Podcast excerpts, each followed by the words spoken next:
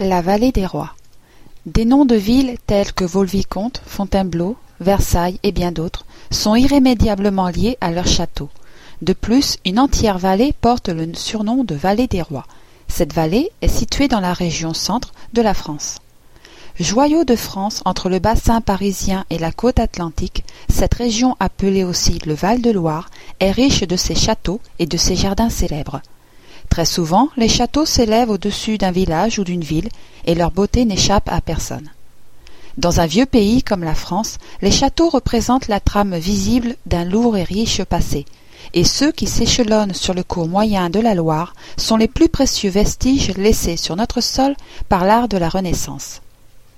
Grand itinéraire utilisé depuis des siècles, la vallée formée par le plus grand fleuve français, la Loire, 275 km, a été fréquentée par les rois de France qui fixèrent leur dynastie à Orléans avant de choisir Paris comme capitale. Cette vallée des rois réunit un grand nombre de hauts lieux exceptionnels. Il suffit de longer le fil de l'eau pour voyager dans le temps et découvrir les splendeurs de châteaux, manoirs et églises. Les châteaux de la Loire, en passant par Chambord, Blois, Chenonceau, Azel-Rideau, témoignent d'un héritage commun. Il faut noter également l'étonnante abondance de célébrités littéraires, telles que Balzac, Descartes, Charles Péguy, François Rabelais.